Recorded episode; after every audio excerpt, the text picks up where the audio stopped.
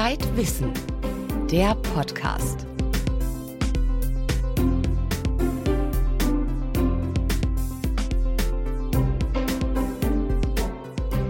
Herzlich willkommen beim Zeitwissen Podcast. Heute mit folgenden Themen. Ist der Mensch die Krone der Schöpfung? Der gelungene Schlusspunkt der Evolution? Unser Autor Nils Böing vertritt einen provokanten Standpunkt. Der Mensch ist lange noch nicht fertig. Mehr dazu im Gespräch. Zili ist 92 Jahre und dement. Sie lebt in keinem Heim, nicht bei Verwandten, sondern in einem Dorf in Bayern. Dort hat sie ein neues Zuhause gefunden. Wie das gelingen konnte, das erzählt unsere Autorin Susanne Schäfer. Eine neue Perspektive bietet fortan in jedem Zeitwissen die Kolumne von Anna von Münchhausen. Die Textchefin der Zeit sieht die Welt dieses Mal aus dem Blickwinkel einer Schneeflocke. Und wir haben uns neu erfunden. Wer das aktuelle Zeitwissen in den Händen hält, dem wird es auffallen. Chefredakteur Andreas Lebert und das Redaktionsteam haben im aktuellen Heft Neues ausprobiert. Was sich geändert hat und worauf wir nicht verzichten wollten, das erzählt uns Andreas Lebert selbst.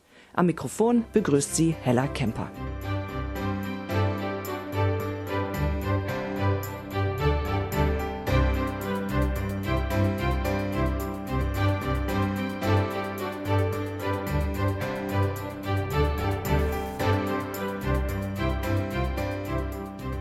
Ist es hochmütig zu glauben, dass wir Menschen ziemlich gelungen sind?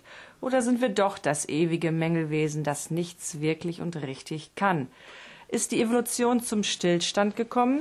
Unser Autor Nils Böing räumt mit einem großen Irrtum auf. Nils, wo irren wir? Ja, der Grundfehler ist überhaupt zu glauben, die Evolution wäre zum Stillstand gekommen. Wir befinden uns jetzt nur an einem Punkt, von dem wir aus nicht weiter gucken können. Interessanterweise haben aber die Genetiker in den letzten 15 Jahren, weil sie jetzt Genome entschlüsseln können, festgestellt, dass äh, in unseren Zellen ganz viel passiert. Und zwar schon in den letzten Jahrtausenden. Das heißt, wir entwickeln uns die ganze Zeit doch weiter. Wenn es weltweit immer mehr Menschen gibt, dann bedeutet das doch auch, dass es immer mehr Genmutationen gibt. Bedeuten immer mehr Genveränderungen auch dass es neue Menschen geben kann? Also zum einen ist es so, dass äh, jeder von uns mit 100 bis 200 Mutationen auf die Welt kommt, die er nicht von Vater oder Mutter geerbt hat. Das heißt, äh, bei sehr vielen Menschen, und wir sind ja jetzt inzwischen über sieben Milliarden, gibt es natürlich immer mehr Mutationen. Und Wodurch die, kommen diese Mutationen? Ach, das sind verschiedene Einflüsse, Umwelteinflüsse, auch zufällige Baufehler, wenn äh, in der ersten Zelle das Genom gewissermaßen neu zusammengeschraubt wird. Und wenn wir jetzt mehr Mutationen haben, liefern wir quasi der Evolution mehr Rohstoff, auf den sie einwirken kann. Ja, die Mutation ist ja das, was äh, die Evolution äh, antreibt. Und wenn Mutationen positiv sind, sprich irgendein Individuum dazu befähigen, dass es etwas besser kann als vorher und dann vielleicht auch dadurch mehr Kinder bekommt, dann heißt es eben, dass diese Mutation selektiert wird, ausgewählt wird. Und die geht dann weiter, die wird dann weiter vererbt. Solche Genveränderungen gab es in der Vergangenheit auch. Das heißt, die wirken sich aus auf Nahrung zu uns nehmen, was wir essen können, was wir verdauen können, aber vor allen Dingen in den letzten 200.000 Jahren natürlich, wie unser Gehirn funktioniert. Ja, irgendwann kam die Sprache dazu, dann das abstrakte Denken, das symbolische Denken. Das sind äh, genetische Mutationen, die die Arbeitsweise des Gehirns verändern, ohne dass der Mensch jetzt gleich irgendwie ganz anders aussieht. Und diese Prozesse, die laufen weiter, wobei man im Moment eher davon ausgeht, dass die meisten Genmutationen äh, in der Gegenwart eher zu Krankheiten führen, weil noch nicht klar ist, äh, haben sie irgendeinen evolutionären Vorteil. Kannst du da ein Beispiel nennen? Naja, eine Sache, die jetzt sehr populär diskutiert wird, ist zum Beispiel Autismus. Äh, daran sind schätzungsweise an die 500 genetische Mutationen beteiligt.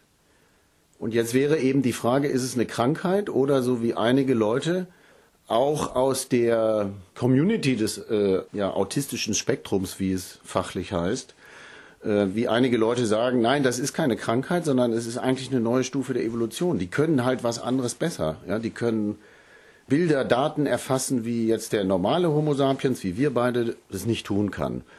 Äh, das kann man natürlich jetzt in der Gegenwart gar nicht beurteilen. Da muss man gucken, ob das äh, ja, in 500.000, 2000 Jahren dann tatsächlich so wäre. Interessant ist, und das würde jetzt dafür sprechen, dass es äh, inzwischen äh, Agenturen gibt, die Menschen mit Inselbegabung, was bei Autisten sehr häufig vorkommt, äh, für den Arbeitsmarkt vermitteln, als Spezialisten. Das heißt, in dem Moment, wo die ein gesellschaftliches Prestige bekommen, einen gesellschaftlichen Status und vielleicht dann auch immer wieder in der Terminologie der Evolution gedacht, wo die sich dann auch fortpflanzen und äh, ihre Gene weitergeben, könnte es natürlich sein, dass äh, solche Fähigkeiten sich mehr und mehr ausbreiten. Mhm. Gucken wir weiter in die Zukunft. Was, was kann passieren? Wird es tatsächlich eine neue Art von Mensch geben? Ähm, du hast mal gesagt, den Homo sapiens X. Wie könnte dieses X aussehen? Ähm, wird er also äußerlich auch vielleicht anders aussehen können? Also es gibt äh, Spekulationen in der Science Fiction sowieso, aber auch zum Teil in der Wissenschaft. Einige Leute haben sich überlegt, äh, was passiert, wenn der Mensch doch noch es schafft, irgendwie die Raumfahrt so weit voranzutreiben, dass er äh, durch die Sterne, durchs Universum fliegt und in Raumschiffen lebt und dann bestimmter Strahlung ausgesetzt ist, die er hier auf der Erde nicht abbekommt. Er lebt vielleicht auch in anderen Lichtverhältnissen. Ja, da war dann die Überlegung, der Mensch gleitet 60.000 Jahre durchs äh, Universum in seinen Kapseln und kriegt dann größere Augen. Oder er kann auch ein anderes äh, Spektrum des Lichts plötzlich wahrnehmen, was wir hier auf der Erde nicht können, weil wir halt nur sichtbares Licht und UV-Licht bekommen. Äh, da gibt es auch Illustrationen von Künstlern, das sieht ganz lustig aus, weil die dann wirklich riesige aufgerissene Augen haben, ein bisschen dunklere Haut. Eine andere Sache, die in der Science Fiction immer auftaucht, ist, dass der Mensch in Zukunft einen größeren Kopf bekommt. Weil man davon ausging bisher, es ist ein linearer Fortschritt, immerhin zu mehr Intelligenz. Also müsste das Gehirn weiter wachsen. Da sagen aber die Biologen, das ist Quatsch, weil ein Baby nur eine bestimmte Kopfgröße haben kann, der Fötus, bis zur Geburt, weil er sonst einfach nicht durch das Becken der Frau passt. Es sei denn, die Becken weiten sich. Es müssten sich die Becken weiten oder, das ging mir dann irgendwann durch den Kopf, vielleicht setzt sich auch der Kaiserschnitt einfach als Standardgeburt in bestimmten Weltgegenden durch. Und dann wäre natürlich nach einigen Generationen diese Beschränkung mit dem Kopfdurchmesser weg. Aber das ist wirklich sehr spekulativ. Die meisten Wissenschaftler gehen eher davon aus, dass der Mensch auch in fünf oder zehntausend Jahren genauso aussieht wie wir jetzt. Also wenn es Veränderungen gibt, dann wirklich eher unter der Haube. Mhm. Hast du bei der Recherche zu dem Thema, zu dem Artikel, dir Gedanken darüber gemacht, was du dir für Veränderungen für dich wünschen würdest, wenn du das tun könntest? Naja, eine Veränderung, die ich mir natürlich wünschen würde und wahrscheinlich nicht nur ich selber, die wahrscheinlich so epochal wäre wie die Sprache oder das äh, abstrakte, logische, symbolische Denken wäre, dass wir in der Lage sind, plötzlich Empathie für viel mehr Menschen zu empfinden. Ja, es gibt ja immer diese Zahl, der Mensch kann irgendwie eine Gemeinschaft von 150 Individuen überblicken, mit denen kann er Beziehungen unterhalten. Das ist, äh, wenn du so willst, die Ursippe, was der Mensch aus der Evolution bewältigen kann. Das heißt, er kann diese 150 anderen Zeitgenossen, Artgenossen kennen und auch Empathie für sie empfinden. Die Menschheit als Ganzes ist ein viel zu abstraktes Konzept. Und weil es so abstrakt ist, denke ich mir, ist es halt auch so leicht, irgendwie Kriege anzufangen, Leute zu quälen, irgendetwas in der Richtung. Das heißt, es müsste dann allerdings auch eben doch wieder eine Mutation in der Arbeitsweise des Gehirns sein, ich meine, auch die Empathie ist äh, im Gehirn in einer gewissen Weise lokalisierbar. Vielleicht müsste sich da irgendwas an der Verschaltung ändern, dass der Mensch sich plötzlich als Gesamtes begreift und dann vielleicht auch seine gesamte Existenz auf diesem Planeten verstehen kann. Weil ich glaube, ganz offensichtlich kann er es im Moment nicht verstehen, sonst wird er sich nicht so benehmen, wie er es tut. Vielen Dank für das Gespräch. Mehr über den Mensch der Zukunft lesen Sie in der aktuellen Ausgabe von Zeitwissen.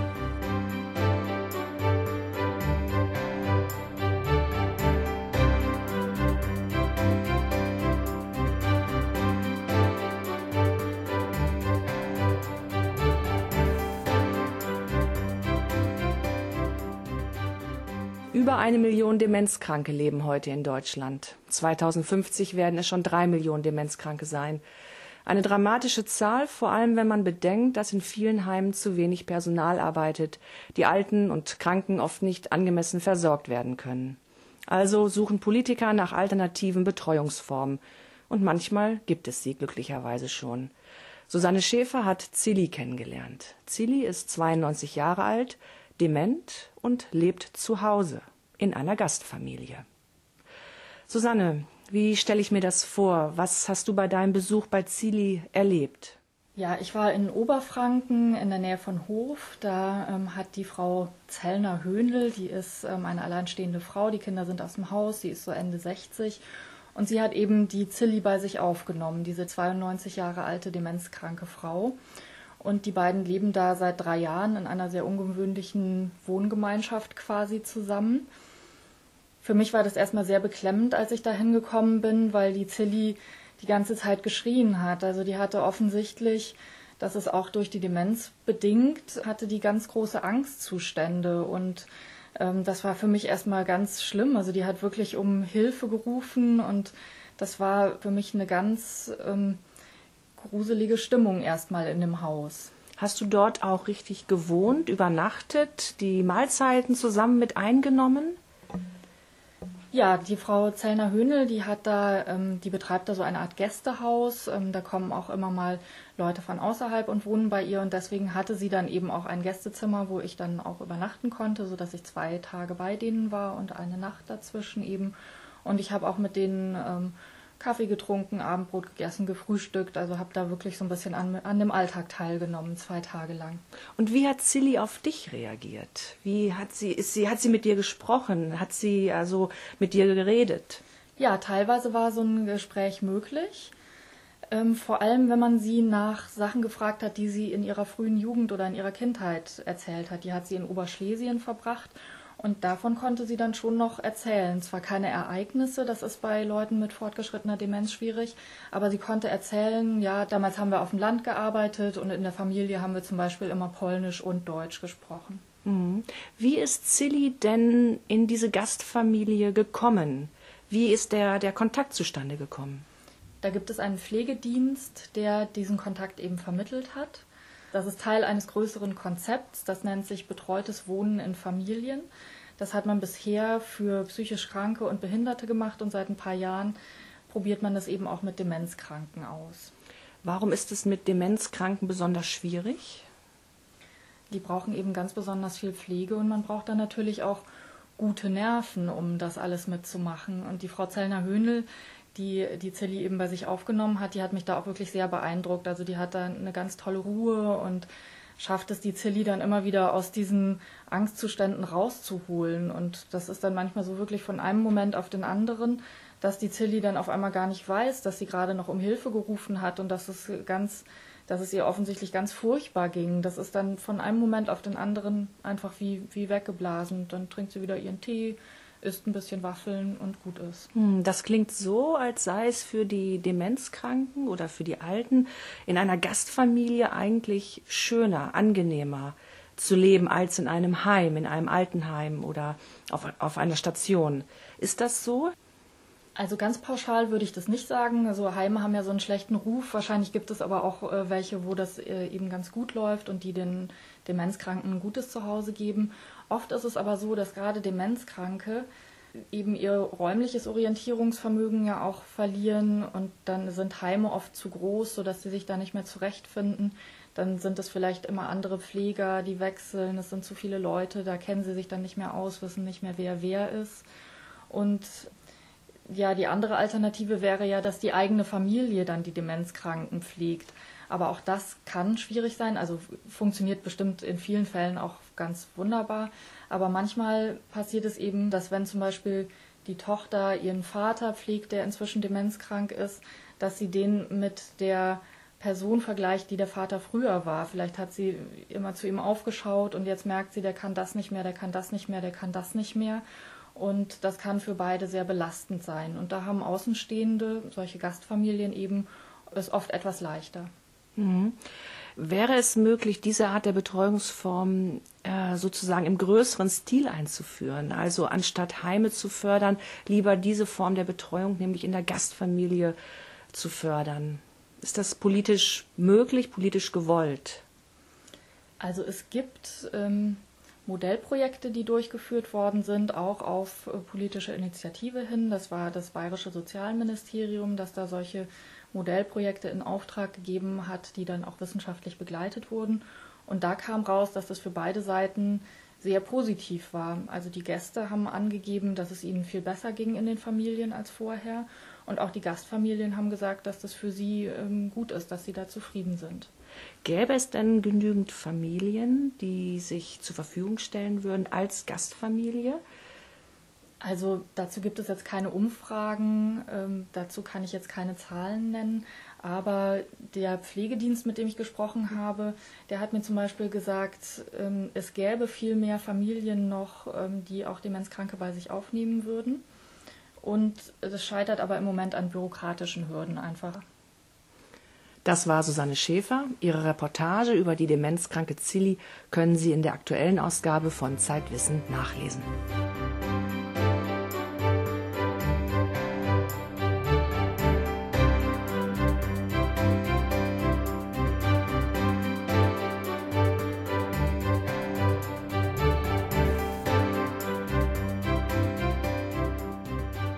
Seit vier Monaten führt Andreas Leber Zeitwissen als Chefredakteur.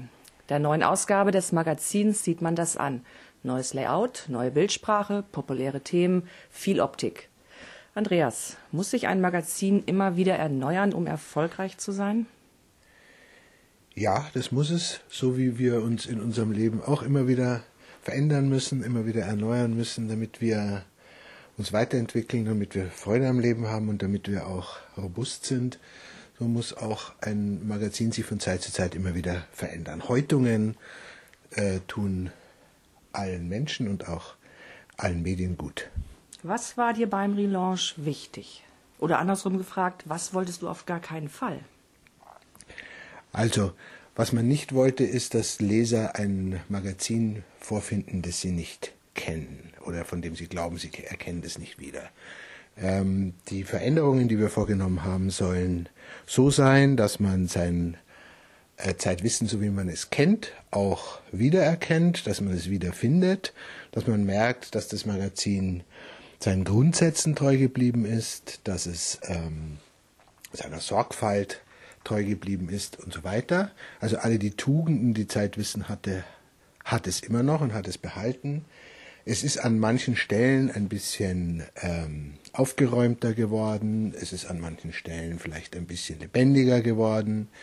So wünscht man sich jedenfalls, weil wie bei allen Dingen im Laufe der Zeit, das ist bei der eigenen Wohnung auch so, gibt es immer so Ecken, die müssen dann irgendwann mal renoviert und ausgekehrt werden. Und so war das jetzt hier auch.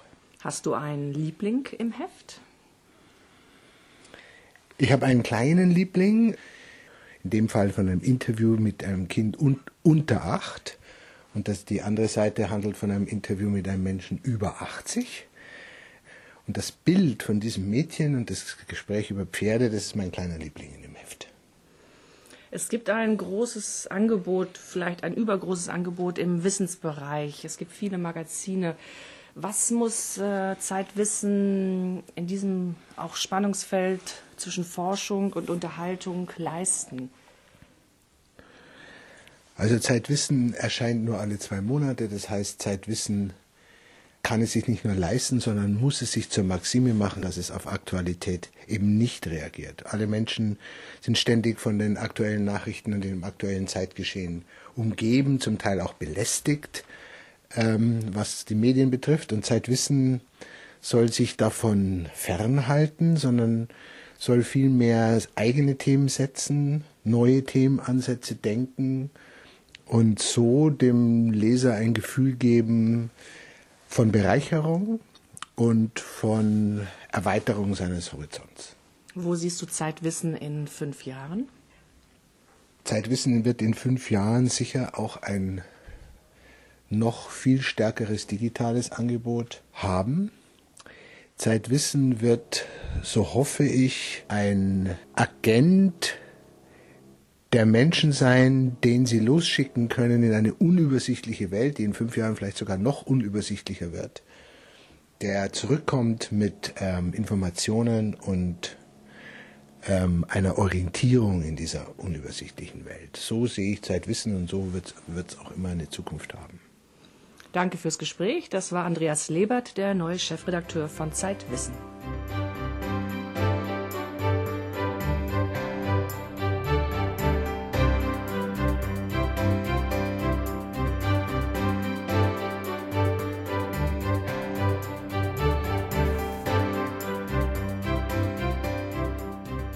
Zeit, die Perspektive zu wechseln. Unsere Kolumnistin Anna von Münchhausen hat sich in eine Schneeflocke hineinversetzt.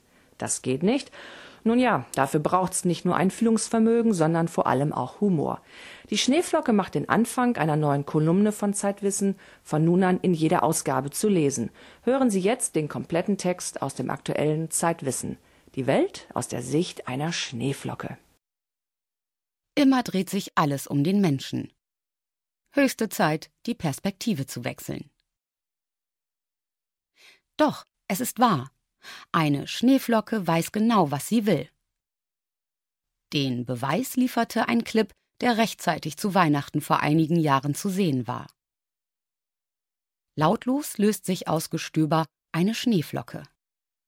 Schwebt, trudelt, tanzt langsam, sehr langsam, der Erde entgegen, ist dann in einer winterlichen Wohnstraße unterwegs. Autos parken in langer Reihe, kühler Haube an Heck. Die ganze lange Reihe schwebt Flocke entlang, zögert hier, hält dort an, schwebt weiter, um sich zuletzt auf einem ganz bestimmten Auto, dem eindeutig schönsten von allen, niederzulassen. Man hätte erwartet, dass die Beobachtung Schneeflocke besitzt ästhetisches Urteilsvermögen ein paar Forscher in Gang setzt, die umgehend ihr Elektronenmikroskop auspacken. Ist eine Schneeflocke ein Individuum? Ein bewusstes Wesen?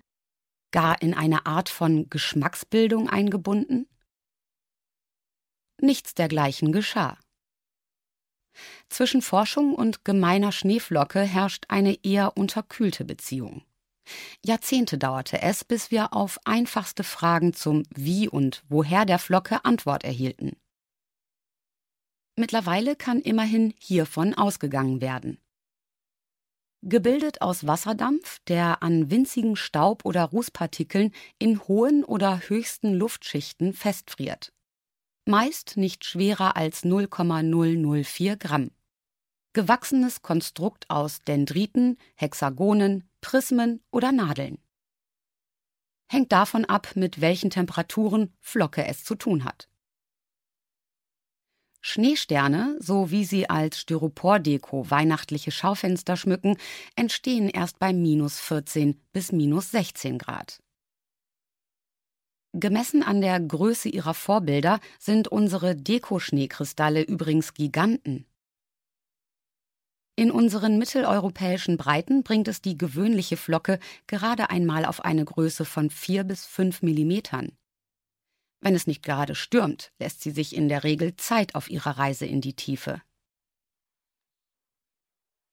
Dabei wird die Erdanziehung durch den Luftwiderstand ausgehebelt. Wie auf einem Kissen segelt Flocke in die Tiefe und nähert sich mit vier gemächlichen Stundenkilometern dem Erdboden. Also nicht gerade üppig, was die Forschung bislang geliefert hat. Allerdings gibt es einen Schneeexperten. Einen Japaner, der geradezu glüht für dieses Thema und davon spricht, Schneeflocken seien Buchstaben, die uns der Himmel schickt. Der Physiker Ukichiro Nakaya hat einzelne Flocken unter dem Mikroskop untersucht und nicht weniger als 3000 verschiedene beschrieben und systematisiert. Ihm gelang es sogar, Flocken nachzubauen, eher nachzufrieren, weshalb er auch als Vater des Kunstschnees gilt. Ein ziemliches Missverständnis. Sind doch Nakayas Flocken weitaus raffinierter gebaut als die technischen Dinger, die in den Alpen als Ex- und Hoppeisknödel aus der Kanone fliegen. Die wären niemals imstande, in einer Straße das schönste Auto zu finden und sich langsam, ganz langsam darauf niederzulassen. Das war der Podcast aus der Zeitwissen Redaktion. Produktion Sven Stillig. Am Mikrofon verabschiedet sich Hella Kemper.